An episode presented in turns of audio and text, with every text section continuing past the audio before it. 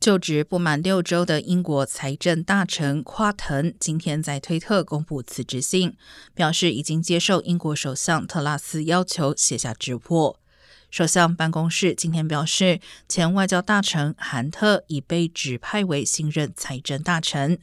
过去四个月，英国共经历四任财政大臣，夸腾前后在位仅三十七天，更创下一九七零年以来英国财相最短任期。